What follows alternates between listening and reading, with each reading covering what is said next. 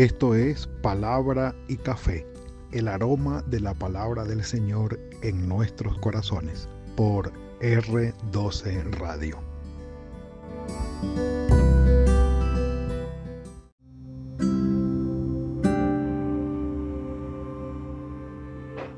Señor, en mi angustia, muéstrame el camino a seguir. Señor, en mi angustia, muéstrame el camino a seguir.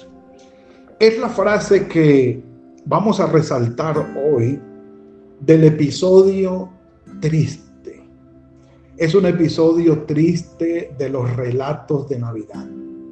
Muy triste, sangriento, calamitoso, duro de discernir. Es un día triste en la Navidad que muy poco se menciona. Como les decía, iniciamos la transmisión en silencio, sin saludar, con el villancico inglés del siglo XVI, Coventry Carol, que habla precisamente de la matanza o, sí, básicamente, a ver cómo lo, lo Dice, el texto habla de un episodio de la matanza de los inocentes en el que algunas mujeres tratan de calmar a sus hijos, a sus niños, a sus bebés, para que no sean escuchados por el ejército de Herodes el Grande. Esto ya pone un manto de tristeza, de impotencia, muy, muy fuerte en el ambiente navideño. Como les digo, muy poco mencionado, pero es solamente imaginarlo, una canción de cuna, una canción de una mamá sollozando, cantándole en una tonada triste, menor, una canción de cuna a su bebé, arrullándolo para que se duerma y no llore, para que los guardias del ejército de Herodes no los escuchen y entren a matarlos. Muy, muy, muy triste la escena, pero es una escena de Navidad. Es una escena de Navidad. Que nos habla, mis queridos, de lo que el Señor Jesucristo dijo. Los grandes y los poderosos se adueñan de las naciones y hacen con ella, con ellas lo que ellos quieren, porque tienen el poder para causar el daño que quieren causar. Lamentablemente así es. Y esta realidad no escapa, o de esta realidad no escapan José, María y el niño. Herodes ya en sus últimos días dicen que el relato extrabíblico en los libros de historia de Jerusalén dicen que para este tiempo ya Herodes el Grande estaba muy enfermo, casi que estaba en su lecho convaleciente ya, en su lecho de muerte prácticamente. Estaba ya en sus últimos días de gobierno, pero era un personaje totalmente soberbio, terco, eh, iracundo, que quería que se lograran y se hicieran las cosas que él quería y como él quería. Eh, muy eh, maquiavélico, estratégico para hacer el mal y para lograr lo que él quería lograr.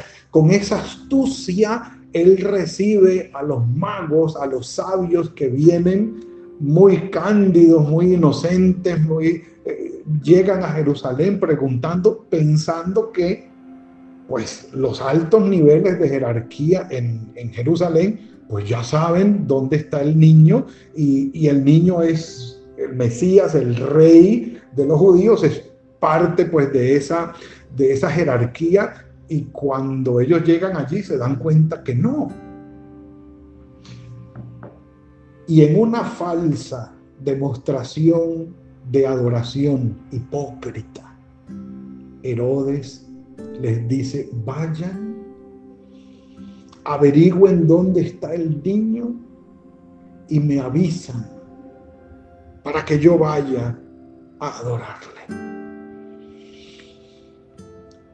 Los magos se van, encuentran al niño, rinden su adoración, pero siendo avisados en revelación, en sueños, se vienen por otro camino. Entonces, cuando ellos parten, inmediatamente, casi que tendría que decirlo de esa manera el, escritor sagrado, el ángel del Señor se le apareció en sueños a José de nuevo y le dijo, huye a Egipto junto con el niño y su madre, porque Herodes va a buscar al niño para matarlo.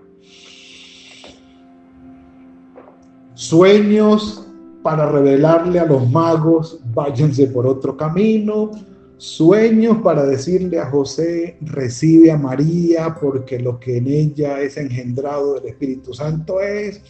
Sueños para decirle de nuevo a José, ahora toma al niño, a su madre y vete a Egipto porque van a correr peligro porque este Herodes lo buscará para matarlo. Y es allí, inspirado en ese versículo 13 del capítulo 2 de Mateo, donde sale la frase, Señor, en mi angustia, en mi adversidad, en mis tiempos de problemas, en mis tiempos de peligro y de riesgo, muéstrame el camino, muéstrame lo que yo debo hacer, muéstrame cómo debo actuar, muéstrame qué decisiones debo tomar, muéstrame hacia dónde debo irme, qué camino debo tomar, hacia dónde dirigirme ¿Qué cambios tengo que hacer? ¿Cómo debo moverme, Señor, en tiempos de peligro, en tiempos de angustia, en tiempos de adversidad, en tiempos que no son agradables, en tiempos, en tiempos problemáticos? Muéstrame el camino. Si te has de valer de sueños, no sé. Si te has de valer de cualquier cosa, Señor, pero muéstrame qué hacer cuando estoy corriendo peligro, cuando estoy en problemas, cuando estoy en adversidad, cuando estoy en angustia, cuando hay un mal sobre mí o que se acerca a mí que es muchísimo más poderoso que yo. En esos tiempos, Señor, por favor, dime qué hacer. Muéstrame qué camino tomar. Un café por eso. Mm. Mis amados, aquí tenemos el cuadro. Despertando, José, versículo 14, de noche tomó al niño y a su madre y se fue a Egipto y estuvo allí hasta que se murió Herodes para que se cumpliera la profecía ya predicha por el Señor cuando dijo, de Egipto llamé a mi hijo. Allí está la, digamos, la cita aludiendo a Oseas capítulo 11, versículo 1. También se puede revisar Éxodo capítulo 4, versículo 22, con la cita que se hace allí, de Egipto llamé a mi hijo. Otra profecía más para cumplirse sobre el Señor. Entonces, la cosa no termina allí. Hay un cambio de escena, quienes nos gusta el cine, podemos imaginarnos el asunto. Hay un cambio de escena y ahora aparecemos en el palacio de Herodes viéndose burlado. Es decir, burlarse de semejante joya. Eso es algo tenaz.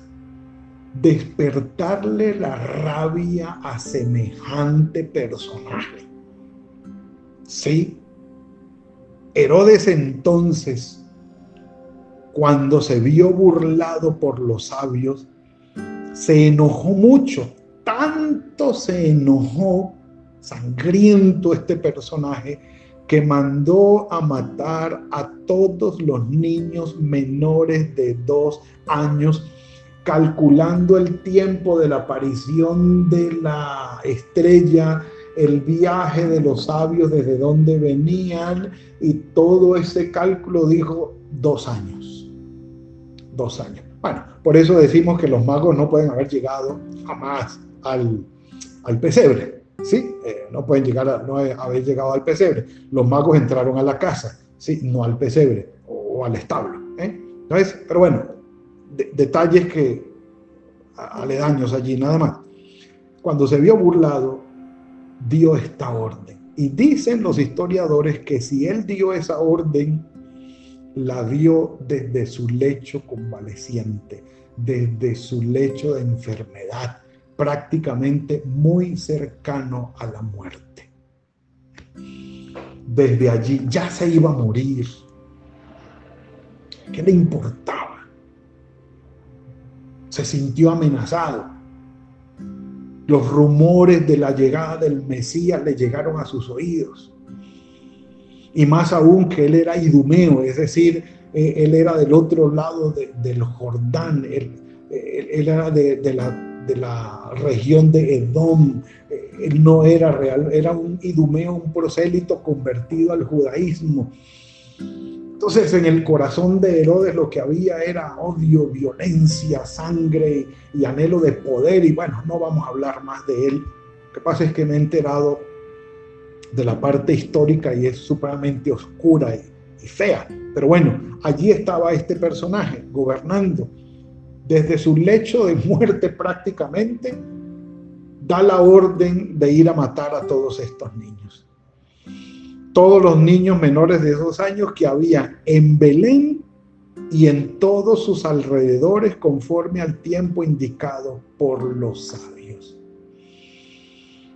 Entonces se cumplió lo dicho por el profeta Jeremías, que habló precisamente en el capítulo 30 esta profecía hablando de las mujeres que lloraban a sus muertos, lloraban a los deportados que estaban siendo llevados hacia Babilonia.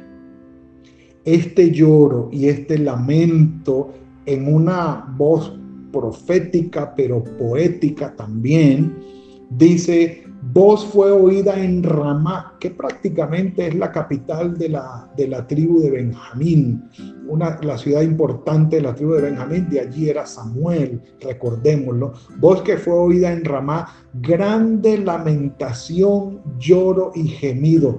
Raquel, la esposa preferida de Jacob, quien había tenido a Benjamín y a José, recuerden, Raquel que llora a sus hijos y no quiso ser consolada porque perecieron. Mis amados, aquí estamos de frente, déjenme, me tomo un café antes de decir esto. Muy triste, muy triste. Estamos frente al dolor más grande que puede vivir no solamente un papá, sino una mamá, la madre. Al ver morir a su hijo injustamente o a sus hijos injustamente, violentamente. Eso es algo supremamente trágico que no tiene nombre, no tiene calificativo. Y al no tener calificativo, lo describe el profeta Jeremías en su profecía, grande lamentación, lloro y gemido desconsolado sin anhelar la consolación. Es decir, no me consuelen. Yo quiero llorar y lamentarme hasta lo más profundo de mi corazón porque son mis hijos los que han muerto. Esta profecía, aunque se cumplió en el siglo VII, también viene a cumplirse, perdón, en el siglo VIII, también viene a cumplirse ahora. 586 es siglo VI, perdón, siglo VI, también viene a cumplirse ahora como una proyección de la profecía sobre el llanto y el lamento de estas mujeres. Y lo peor es que fue en vano la muerte de todos estos pequeños fue en vano. Porque lo que se había propuesto Herodes, por supuesto, no lo logró. Y de allí el villancico Coventry. Calla, hijo mío, bebé, en un canto de cuna, como un lamento silencioso, buscando la mamá que su hijo guarde silencio para que no sea descubierto. Sí, la traducción incluye esa parte que no solamente buscaba a la mamá el consuelo, sino a la vez despidiéndose de su hijo. Adiós, adiós, hijito, adiós. Muy duro, niña pequeña, Herodes, el rey en su furia, cargado de furia que tiene este día, sus hombres de noche a su propia vista, todos los niños pequeños vienen a matar. Literalmente dice Luli Lulay, pequeña niña, pequeña niña. Un café por eso. Día triste, día triste en la Navidad. Casi nunca se menciona.